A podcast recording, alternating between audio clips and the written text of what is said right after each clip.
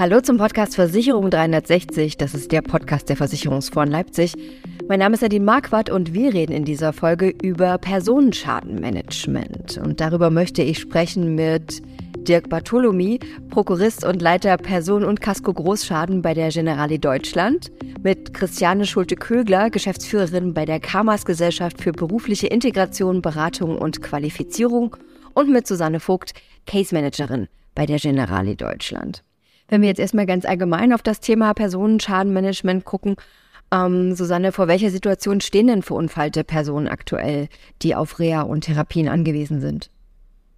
Auf Reha und Therapie angewiesen heißt, dass sie lange Wartezeiten in Kauf nehmen müssen. Ganz wichtig ist die, die Überleitung, dass die funktioniert. Die funktioniert halt oft vom Krankenhaus erstmal in die Häuslichkeit und ohne professionelle Unterstützung.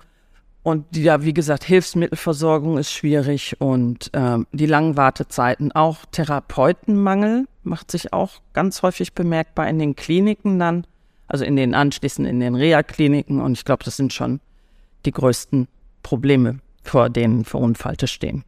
Christiane, wie ist das aus deiner persönlichen Erfahrung und beruflichen Erfahrung heraus? Ich glaube, ganz wichtig ist einfach auch schon das Wort angewiesen sein in dem Bereich. Und wie äh, Susanne das schon gesagt hat, wir sind ähm, aktuell mit einem Mangelmarkt konfrontiert, der es ganz, ganz problematisch macht, ähm, Übergänge zu schaffen, Schnittstellen minimiert zu arbeiten. Ähm, Im Reha-Management ist es einfach auch so, dass die ähm, Frequenzen bei Telefonaten, bei der Organisation, die Dauer ähm, erstreckt sich. Die Patienten sind einfach durch das insgesamt ähm, eher niedergedrückte Stimmung auch im Markt, weil überall ja natürlich auch publiziert wird, sie haben wenig Möglichkeiten und wir haben überall Wartezeiten und Pflegenotstand und etc. Das nehmen die Leute ja auch mit.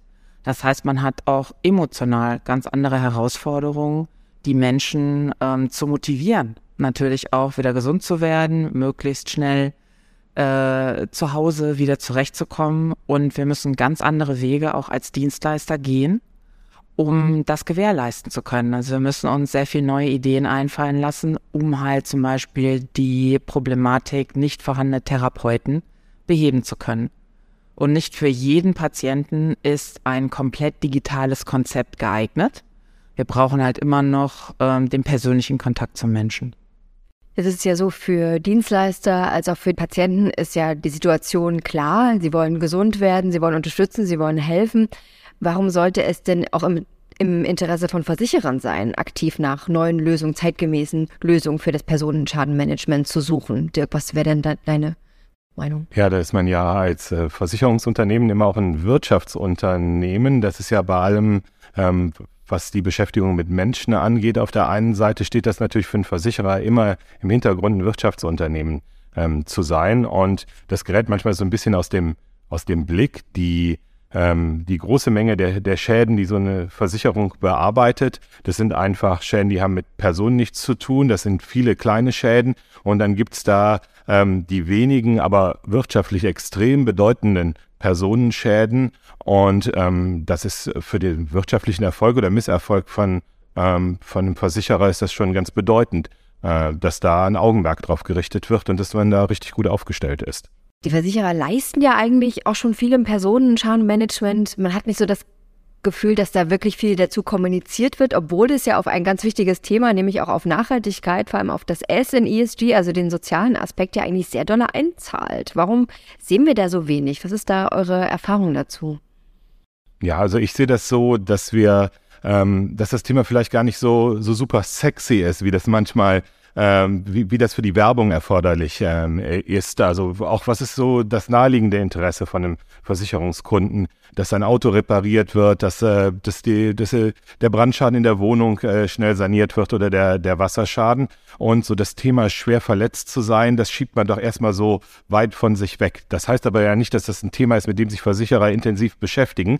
Also bei, bei uns ähm, gibt es den großen Begriff immer Lifetime Partner. Und es bedeutet halt nicht nur, dass das Auto fährt, sondern ähm, dass ich auch mit meinem Leben was, was, was anfangen kann, dass mein Leben lebenswert äh, ist. Das ist ein wichtiger Bestandteil davon und deshalb absolut Social ähm, ist äh, schwerpunktmäßige Ausrichtung und das versuchen wir auch ähm, nach vorne zu tragen und auch zum Thema zu machen. Ich finde, dass das auch nicht nur aus ähm, Kostengründen ein wichtiges Thema ist, sondern sicherlich auch aus Imagegründen, weil ähm, ein Versicherer, der seinen Versicherten beziehungsweise in der Schadenregulierung ja dem Geschädigten vermittelt, ich interessiere mich für dich, ich interessiere mich für das Schicksal, ähm, wenn man in den, und da finde ich, sollte man auch die Macht von Social Media nicht unterschätzen, weil die geschädigten, versicherten Patienten, wie man sie auch immer nennen will, tauschen sich aus. Oft ist der Eindruck erstmal sehr negativ. Auch wenn man als Rehabilitationsdienst mit hinzugezogen wird, gibt es ja auch immer wieder das ähm, Vorurteil, man wird von der Versicherung bezahlt. Und letztendlich hat man dann eine Art Spitzelfunktion im Zweifelsfalle. Und da muss man natürlich sich den Status auch erarbeiten, dass man vertrauensvoll mit allen Parteien zusammenarbeiten kann, neutral und ist und die Informationen weitergibt. Aber nach unserer Erfahrung ist es für den Patienten am allerwichtigsten, dass relativ frühzeitig ein Thema, was auch jetzt hier auf dem Kongress ja oft ähm, dargestellt worden ist, Frühzeitigkeit einfach da ist und dass man Vertrauen aufbauen kann, dass der Geschädigte den Weg auch mitgeht, weil über das Vertrauen und über den Einfluss, den ich habe auf den Menschen, im positivsten Sinne gemeint, habe ich auch die Möglichkeit, auf Kosten einzuwirken. Weil ich kann natürlich, wenn wir von Aspekten der Versicherung, die sagen, es gibt bestimmte Elemente, die sind geschuldet, andere nicht, ähm, kann ich natürlich ganz anders mit jemandem umgehen, der mir vertraut, wenn ich dann sage, also das Auto X tut's auch, es muss nicht das Auto Y sein, weil das einfach nicht äh, geschuldet im Rahmen ist. Also ich finde, man hat ganz, ganz viele Möglichkeiten, auch als sozial wahrgenommen zu werden, solch solche Dinge. Susanne, ist das auch dein Eindruck im, im Arbeitsalltag, wenn du Fälle bearbeitest oder ja, schon äh, uns, unsere Aufgabe, unsere jetzt die Generali schreibt sich das ja auf die Fahne, ist ja, dass ich möglichst schnell an die geschädigten Menschen komme oder Kontakt zu ihnen bekomme, der dann ja auch, das sind dann oft äh, Situationen, die relativ kurz nach dem Unfallereignis sind, manchmal auch erst Jahre später, aber das ist die Ausnahme. Und dann geht es ja um meine Einschätzung zu gucken, wo, was, ist da los? Was brauchen wir? Wie fangen wir das am besten an, um diesen Menschen auch möglichst schnell wieder in die Selbstständigkeit und in das eigene Eigenständigkeit im Leben zu bringen?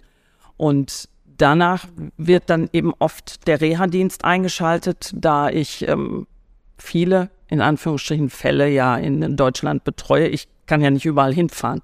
Und ich kann nicht überall sagen, so, wir machen jetzt das und das.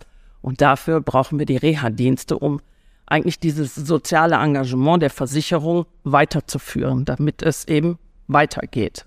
Ja, und ich finde es auch ganz wichtig, dass man halt ähm, der Versicherung da, da ein Gesicht gibt und dem, dem Geschädigten halt auch ähm, zeigt, er ist da nicht die, die Nummer 734, sondern auf ihn kommt es da, da an und er steht da im Mittelpunkt äh, eigentlich auch von dem, was dann so mit so technischen Wörtern, äh, von Anspruchsteller angefangen über, über Geschädigten und so. Das, das ist so das, was er da, da hört und das ist ja auch das Vokabular, das auch Anwälte ähm, ähm, benutzen und da nochmal einen anderen Impuls zu setzen. Das, das finde ich auch ganz, ganz wichtig und ähm, ja, das ist einfach auch was, was wir so ein bisschen als Thema vorantreiben möchten. Und ich finde einfach auch, ähm, es ist halt nur eine Ausnahmesituation, in der man sich befindet.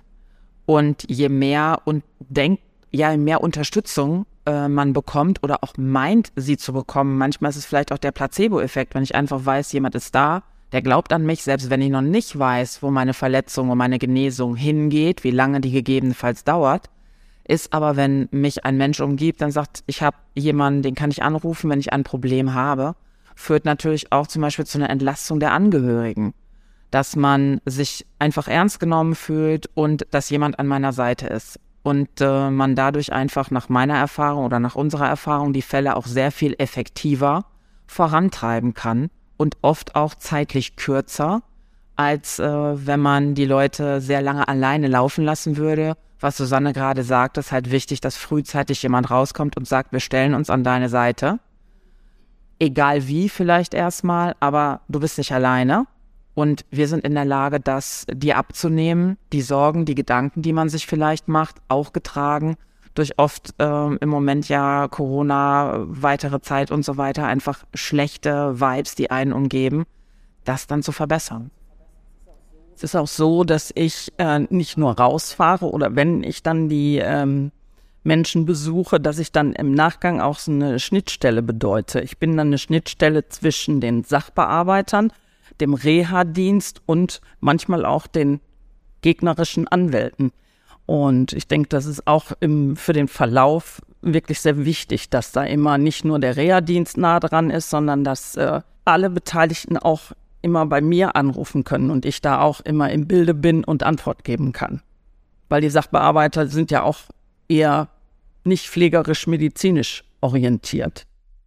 Ich sehe das auch so, wenn wir, ähm, wenn wir so sagen, wir sind da früher am Menschen ran, ähm, und wir, wir schaffen dann da, da einen Ansprechpartner und ein Bild für die, dass das extrem wichtig ist, dass frühzeitig, frühzeitig da eine Begleitung ist. Und dass auch noch, ähm, ja, bin ja auch der, der, der so ein bisschen die, die, die wirtschaftliche Seite dann ähm, da, da vertreten muss, als der Jurist in der, in der, in der Runde hier. Ähm, äh, das ist ja, ähm, ich, ich sehe da häufig die, die, das Problem drin, dass man da frühzeitig erstmal abwartet und, und nicht äh, mal die Dinge laufen lässt, um sich auch nicht ähm, zu früh da irgendwelche Erwartungen zu wecken und sowas. Ich glaube, das ist der falsche Weg, ähm, weil man, äh, wenn man später spät reinkommt, dann sind schon, dann ist man vielleicht schon auf einem schlechten Weg äh, unterwegs, auch was eine Gesundung angeht, was der wieder in den Beruf zu kommen. Ähm, wie, wie ist die Situation in der Familie? Was brauchen die gerade in dieser konkreten ähm, Situation, wo halt das Leben auseinander fliegt? Das weiß man nur ganz am Anfang und da macht es dann auch Sinn, am Anfang einfach auch mal ähm, in, in, in Menschen, in Familien, in deren Umfeld und in die Leute zu investieren, um denen ähm, die Möglichkeit äh, zu geben, eben nicht ein Lifetime-Partner im Sinne von, ich bekomme jetzt lebenslang Geld von der Versicherung zu sein, sondern auch mein Leben wieder, ja, große Begriffe auch, ist ja nicht nur Social, sondern auch so Teilhabe am Leben, sowas, sowas auch wirklich möglich ähm, zu machen. Und ich finde gerade, wo unwahrscheinlich viel publiziert wird, es muss gespart werden, ne? Also wir haben alle weniger Geld und so weiter. Da jemandem das Gefühl zu geben, man investiert in dich, menschlich und auch wirtschaftlich, denke ich, ist ein ganz wichtiger Aspekt. Und was Susanne gesagt hat, dass man mit allen letztendlich kommuniziert, mit allen Beteiligten und dass wir halt immer wieder auch diskutiert haben oder festgestellt haben, dass wir oft von ähm, der Sparte von den Rechtsanwälten um, als hinderlich eher gesehen werden als als gleichwertiger Partner, der dazu beitragen kann, dass halt der ähm, ja der Fall einfach besser abgewickelt wird. Ja, da besteht ja auch immer noch die irrige Meinung, dass äh, die Versicherungen erstmal, die wollen ja nur Geld, die wollen gar nicht helfen. Das ist schon, das ist schon sehr suspekt, ne? wenn da jemand von der Versicherung kommt und sagt, wir machen jetzt das und das. Ne? Äh, das ist dann auch schwierig, gerade auch eben was die finanzielle Seite betrifft, weil die Generali, wir gehen schon mit viel Geld am Anfang rein. Und aber das ist, das, das braucht dann erstmal, bis die ähm, Menschen, ich sage jetzt nicht Anspruchsteller, das verstehen. Aber ich glaube, es ist wichtig, sich auf Augenhöhe, dass sich alle Beteiligten, wirklich Versicherer, Anwälte, Reha-Dienst, Geschädigter irgendwo auf Augenhöhe eine Möglichkeit haben, sich zu begegnen um dann ähm, bestmöglich auch den Fall wirklich regulieren zu können. Ja, da gibt's ja auch zum Beispiel eine Möglichkeit, ist ja der sogenannte runde Tisch, der ja auch in anderen Sparten gemacht wird. Das machen wir auch. Dann sitzen oft Therapeuten, der geschädigte Mensch, der Rechtsanwalt, ein Rechtsanwalt der Versicherung und ich. Wir sitzen dann alle zusammen und überlegen, wo ist der beste Weg, wo geht es hin und wer kann da was zu beitragen damit es diesen Menschen eben möglichst schnell wieder gut geht. Ja, ich glaube, diesen Gedanken müssen wir einfach auch als Versicherer, als Branche auch insgesamt noch ein bisschen vor, vorantreiben, ähm, dass, dass, dass es notwendig ist, sich darauf, darauf einzulassen und dass es ein Invest ist, das sich lohnt, in Invest in Menschen äh, im, im Personenschaden. Mhm. Ja, insbesondere ja auch schon mal über außergewöhnliche Hilfsmittel. Es ist ja nicht gängig, ja, Krankenkassen haben einen Leistungskatalog, wir können da aber kreativ sein von Personal Trainer bis zu dem besonderen Rollstuhl. Also da ist eine ganz, da ist eine große Spannbreite, wo die Versicherung agieren kann. Aber das ist ja gerade ein Teil der Herausforderung, dass, dass die Investition eigentlich durch den Versicherer wichtiger ist denn je um halt in dem Fall auch voranzukommen. Und wenn ich einfach einen Therapeutenmangel habe, wenn ich viele Leistungen über den normalen Weg nicht erhalte, weil ich einfach gar keine Kräfte habe, weil man muss ja nicht immer von Großstädten ausgehen. Wir haben auch sehr, sehr viele Patienten in ländlichen Regionen, die sehr isoliert sind, wo es vielleicht dann für drei oder vier Dörfer einen Therapeuten gibt, der ihnen sagt, der nächstmögliche Termin in diesem Jahr ist im Dezember, wenn Sie Glück haben. Wir haben in der vergangenen Woche in einem Fall, wo wir ein dreijähriges Mädchen an eine entsprechende Versorgung, äh, an ärztliche Versorgung anbinden wollten, hat äh, unsere Pflegesachverständige die Auskunft bekommen, der nächstmögliche Termin ist März 2024. Und wenn wir uns mit solchen Wartezeiten konfrontiert fühlen äh, oder konfrontiert sehen, dann muss man natürlich gucken, welche Gegenimpulse kann man in irgendeiner Form setzen. Und ein Partner, also einen Versicherer in dem Sinne auch als Partner zu sehen. Und ein partnerschaftliches Umgehen mit dem Fall macht natürlich möglich, dass wenn ich als Reha-Dienst Ideen habe, was können wir machen, ähm, wenn man auf der anderen Seite dann jemanden sitzen hat, der sagt, ja, wir sind offen für diese Ideen, weil ich glaube, das macht diese Zeit gerade, ähm, ja, das ist in dieser Zeit ganz besonders wichtig, sich zusammenzusetzen, Ideen zu entwickeln und fallbezogen ganz klar zu sehen, muss man geben, gegebenenfalls ganz neue Wege gehen. Ja, das ist auch in der, bei den vielen Versicherern, glaube ich, so, so ein Mind-Change einfach notwendig. Wir sind jetzt sehr getrieben von so Themen wie Digitalisierung, wie künstliche Intelligenz, und da ist eben dieses, ja, dieses so archaisch anmutende ähm, Seg Segment Personenschaden, wo man sagt, ja, aber es ist ein Mensch und dessen Bedürfnisse stehen da im Vordergrund. Da kann man das nicht einfach so in einen Trichter reinkippen und dann äh, weiß der Computer, was die richtige Lösung ist, weil da müssen wir die Menschen mit, mit ins Boot holen und deren Bedürfnisse äh, und, und deren Notwendigkeiten. Jetzt habt ihr ja schon viel über die Herausforderungen geredet, lange Wartezeiten, auch Fachkräftemangel. Ähm, und habt auch schon über kreative Lösungen geredet, die möglich sind. Jetzt würde mich noch interessieren, Digitalisierung, das Stichwort ist schon gefallen, vielleicht auch Apps und so Dinge. Was gibt es denn konkret für Lösungen? Weil wenn jemand jetzt einen Therapieplatz braucht oder einen Therapeuten, kann er nicht warten, bis das Thema Fachkräftemangel gelöst ist, sondern da müssen kreative Sachen und vielleicht auch digitalere Sachen her. Könnt ihr da vielleicht konkrete Beispiele nennen, wie man das aktuell schon angehen kann, lösen kann? Also ich denke, eine Kombi ist realistisch. Ich glaube, nur digital ist wahrscheinlich für einen, das kommt drauf an, in welchem Bereich man es letztendlich macht, um dem Personenschaden zu begegnen. In den Schwerstschäden, in denen wir unterwegs sind, ist einfach die Erfahrung, man braucht den persönlichen Kontakt auf jeden Fall auch, damit man bei einer Person auch filtern kann, ist die in der Lage, gegebenenfalls auch digitalisiert ähm, mit der eigenen Krankheit umzugehen. Wir haben ja 2018 äh, schon mal ein Thema gehabt, wo es um digitalisierte Physiotherapie geht. Natürlich sind solche Dinge ein klares Thema. Wenn man vielleicht vorher eine therapeutische Anleitung hatte, auch Übungen nach Hause im Zweifelsfalle mitbekommt oder auch die Möglichkeit hat, über ein qualifiziertes Programm zu Hause am eigenen Bildschirm zu trainieren. Das setzt aber natürlich voraus, dass man auch einen Patienten hat, der das für sich nachvollziehen kann und der auch ähm, die Disziplin hat, das regelmäßig zu machen. Aber man muss ja trotzdem die Möglichkeit haben, diese Dinge auch zu kontrollieren. Wir sind vielfach dazu übergegangen, ähm, in Situationen, wo man einfach überhaupt gar keine therapeutischen ähm, Möglichkeiten herkömmlich mehr hat, Stichwort Physiotherapie, dass wir relativ viel mit sehr gut qualifizierten Personal Trainern machen, dass wir uns einfach in den Regionen erstmal grundsätzlich umschauen, welche Möglichkeiten gäbe es, was kann man mit ähm, wirklich guten Netzwerken an Kliniken und vielleicht doch noch an Fachleuten natürlich machen. Und deshalb sage ich, ist für mich eine Zeit, wo das Netzwerken, der Austausch, wo gibt es Möglichkeiten, wo sind auch vielleicht noch Kapazitätsmöglichkeiten äh, äh, da, Kapazitäten da, dass man sich da austauscht ja, möglichst breite Netzwerke aufzubauen, ist, glaube ich, extrem wichtig an, an, der, an der Stelle. Wir werden den Fachkräftemangel da nicht lösen äh, können, aber wir können halt ähm, äh, Verbindungen schaffen, die, ähm, die, die, ein verletzter Mensch alleine niemals aufbauen äh, kann. Das, das, ist, das sehe ich da als unsere Aufgabe drin. Und wenn es dann dazu noch gelingt, das irgendwie technisch zu unterstützen, ähm, äh, und sei es eine App und sei es, sei es die Videoverbindung und, und Datensysteme, die das, das sind ja immer so Themen, die müssen dann gesichert sein und es muss auch gut funktionieren. Und gerade der ländliche Pla Patient, der hat dann, der hat vielleicht noch nicht mal einen Internetanschluss, geschweige denn, dass da 5G gibt. Und es muss ja trotzdem dann funktionieren, wenn man so eine Lösung ähm, hat. Da ist, glaube ich, noch ganz, ganz viel äh, Feld, was da beackert werden äh, muss und wo man einfach viel wirklich über, über Netzwerke und jemand, der vielleicht doch noch jemanden kennt, der eine, der eine Möglichkeit schafft.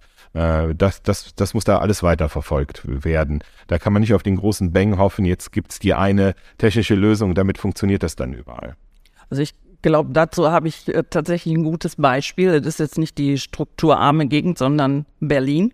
Und Berlin ist ja nun auch eine sehr große Stadt und da haben wir zwei Rollstuhlfahrerinnen, die eine äh, eine verunfallte Frau, die andere äh, Therapeutin zusammengebracht. Beide sitzen im Rollstuhl, hatten also beide Probleme, ähm, die, die Strecken gut zu bewältigen. Und die haben sich einmal gesehen und danach ging die Therapie über den Computer, über ein spezielles Programm. Und die waren am Ende auch erfolgreich. Und das geht aber auch nur mit Netzwerken und Möglichkeiten, die man zur Verfügung stellt. Ich glaube, umso wichtiger ist es wirklich zusammenzusitzen und zwar fachübergreifend zusammenzusitzen und damit auch nicht aufzuhören. Es gibt ja viele Veranstaltungen, Kongresse etc.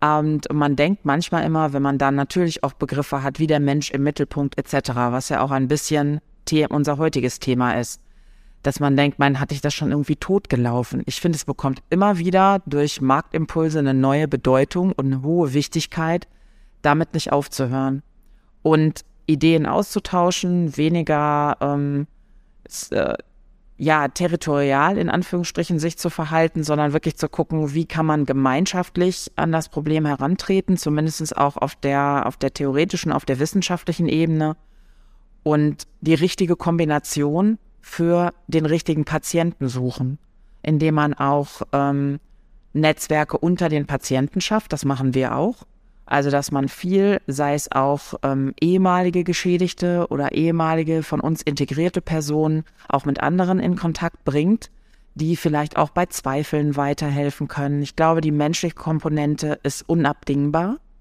aber man kann sie ganz hervorragend mit äh, technischen Mitteln unterstützen und müssen das auch, um halt auch kurzfristig ähm, handlungsfähig zu bleiben weil im Moment sieht es in manchen Bereichen, wenn man sich wirklich überlegt, dass man nach über einem Jahr in manchen Sparten dann vielleicht oder in manchen Regionen eine, einen solchen Termin bekäme, um ein Kind anzuschließen, das kann man natürlich nicht abwarten.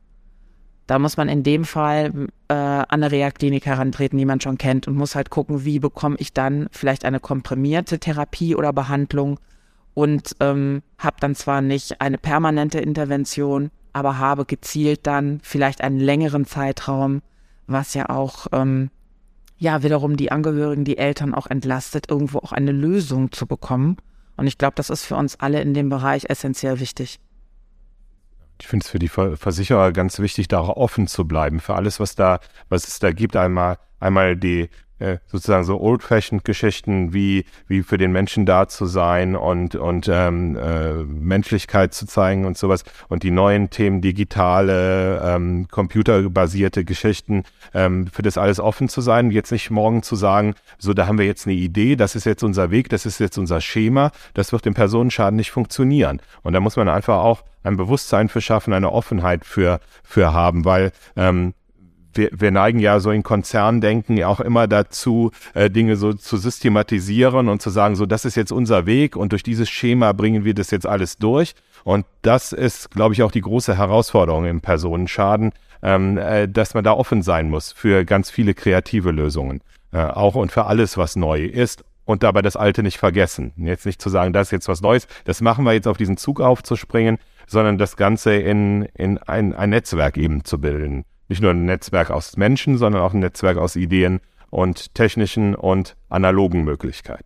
Christiane, du hast es ja schon erwähnt, wir treffen uns hier im Rahmen des Messekongress Schadenmanagement und Assistance in Leipzig. Da ist das Schadenmanagement, Personenschadenmanagement ein ganz eigener Pfad, weil es eben ähm, doch ein wichtiges Thema ist. Und wir sehen natürlich, ähm, Personenschäden sind sehr individuell, die sind komplex, die sind auch anspruchsvoll zu, zu regulieren. Ähm, Jetzt haben wir schon viel geredet über, also was kann man machen, wie kann man kreativ sein. Ähm, trotzdem muss ja auch das Personenschadenmanagement effizient und kostenorientiert sein. Wie bringt man denn das zusammen? Das stelle ich mir auch nicht so einfach vor. Ja, das schauen sich jetzt alle hier, hier, hier an. Das hört man ja Gott sei Dank äh, äh, nicht, wie sich alle anschauen, wie die Herausforderung dazu, äh, dazu meistern ist. Ähm, ich glaube, da muss man einen ganz langen Atem haben ähm, als, als, als Versicherer. Da kann man nicht sagen, wie ist denn am Ende des Jahres der, der Einsparbetrag in, im Fall A und Fall B oder bestenfalls im Personenschaden insgesamt, sondern da muss man sich wirklich auf die, auf die Marathonstrecke machen. Und da, da muss man sagen, das sind, das ist eben nicht der Fall, heute das Fahrzeug weggebracht, morgen ist es repariert da, äh, sondern das, äh, das ist der lange Weg. Und da auch nochmal gesagt, vorne das Investment, das zahlt sich am Ende ähm, aus, wenn der Mensch wieder arbeitet, wenn eine familiäre Pflegesituation geschaffen wird, wenn einfach auch ein zufriedener äh, Mensch da ist, der, der, der sein Leben mag. Das ist ja auch wieder was, was anderes als jemand, der ähm, darum kämpft, dass er dass, dass, äh, nächsten Monat noch Geld in der Tasche hat. So, und das, und das ist am Ende, ist das, ähm, ist das, ist das kostenorientiert. Ähm, äh, zu sagen, an der richtigen Stelle das Geld für die richtigen Dinge einzusetzen und das rechnet sich am Ende. Das rechnet sich vielleicht noch nicht im Jahresergebnis des äh, Anfalljahres, aber das rechnet sich in fünf Jahren, manchmal auch erst in zehn Jahren. Und den langen Atem muss man da, glaube ich, haben. Aha. Ja, ich glaube, da ist auch ein Stück weit meine Rolle ähm, Case Management, weil ich ja auf beide Seiten gucke. Ich darf die Wirtschaftlichkeit ja auch nicht ganz äh, außer Acht lassen, wenn ich mit den tollsten Ideen komme, die jetzt, weiß ich, im sechsstelligen Bereich liegen, die gehen dann nicht so schnell durch.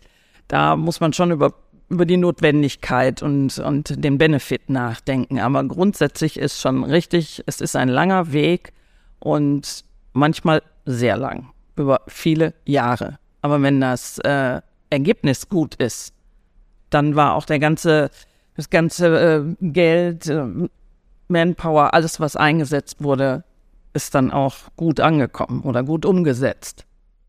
Und Effizienz hat ja auch so, so ein, man muss einfach auch die richtigen Leute äh, daran setzen. Das ist kein Thema, wo man sagen kann, hm, das ist mir, mir jetzt zu schwierig als Versicherer. Ähm, äh, ich glaube, es ist ein Thema, das ureigen ist für, für einen Versicherer. Das, da, da muss er auch Manpower äh, schaffen. Und dann, dann stimmt auch das Ergebnis am Ende. Ich glaube, dass es auch wenige Fälle gibt, die wirklich, wenn ich so 17 Jahre jetzt im Geschäft zurückdenke, wenige Fälle gibt, wo man wirklich sagt, da gibt es keine Lösung, keine wirkliche Endlösung, die zufriedenstellend ist. Wenn man Motivation schafft, glaube ich, auf allen Seiten, auch auf Seiten des Dienstleisters, immer wieder ähm, offen bei Null anzufangen egal ob das auch ähm, vergleichbare Verletzungen sind, denke ich, das ist sehr wichtig. Und ähm, effizient, ja, ich glaube, je mehr man am Anfang, ist ja schon gesagt worden, auch investiert, je schneller man ist, desto mehr rentiert sich das unterm Strich auch. Das ist auch schon vielfach gesagt und es gibt auch Fälle, wir haben eine ähm, beidseitig äh, beinamputierte Dame betreut, die in, ähm, äh, im Vorjahr, im Oktober äh, verunfallt ist und im September des Folgejahres bereits wieder gearbeitet hat.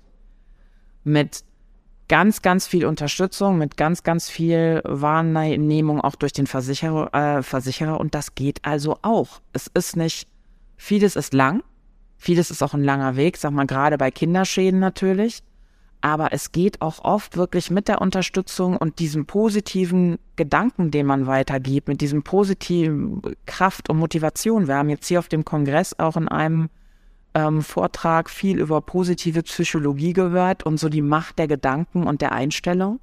Und ich finde gerade so in einer Zeit, in der wir uns jetzt befinden, wo es halt auch viel Negatives gibt, egal wohin man sich wendet, sei es jetzt an welches Medium auch immer, ist das wichtig. Und ich glaube, wir können uns selbst beeinflussen in unserer Grundhaltung, auch zu den Schäden.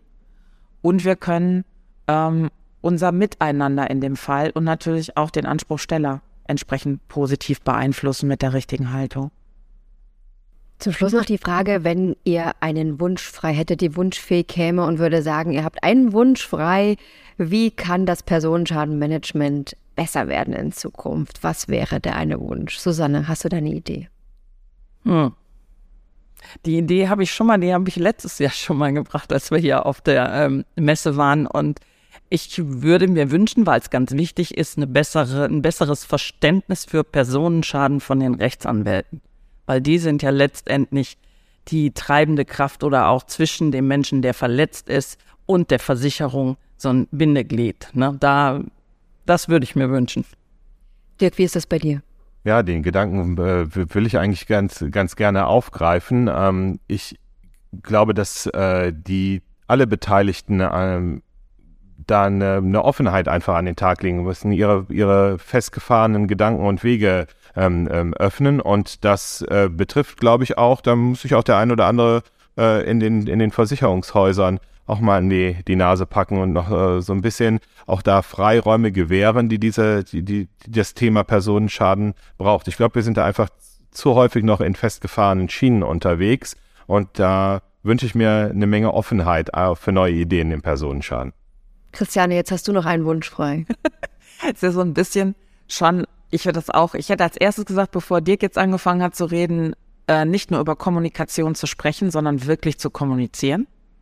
Das, glaube ich, wäre wirklich wichtig. Ich glaube, es gibt den Satz einfach machen. Wir reden manchmal viel und ähm, jeder kann viel über sich erzählen, über seine Fähigkeiten und Möglichkeiten. Ich glaube, die Fälle müssen es einfach hergeben und das Miteinander, dass man es tut. Ich glaube, dass man überhaupt Personenschadenmanagement betreibt. Das ist, glaube ich, wichtig. Einfach machen.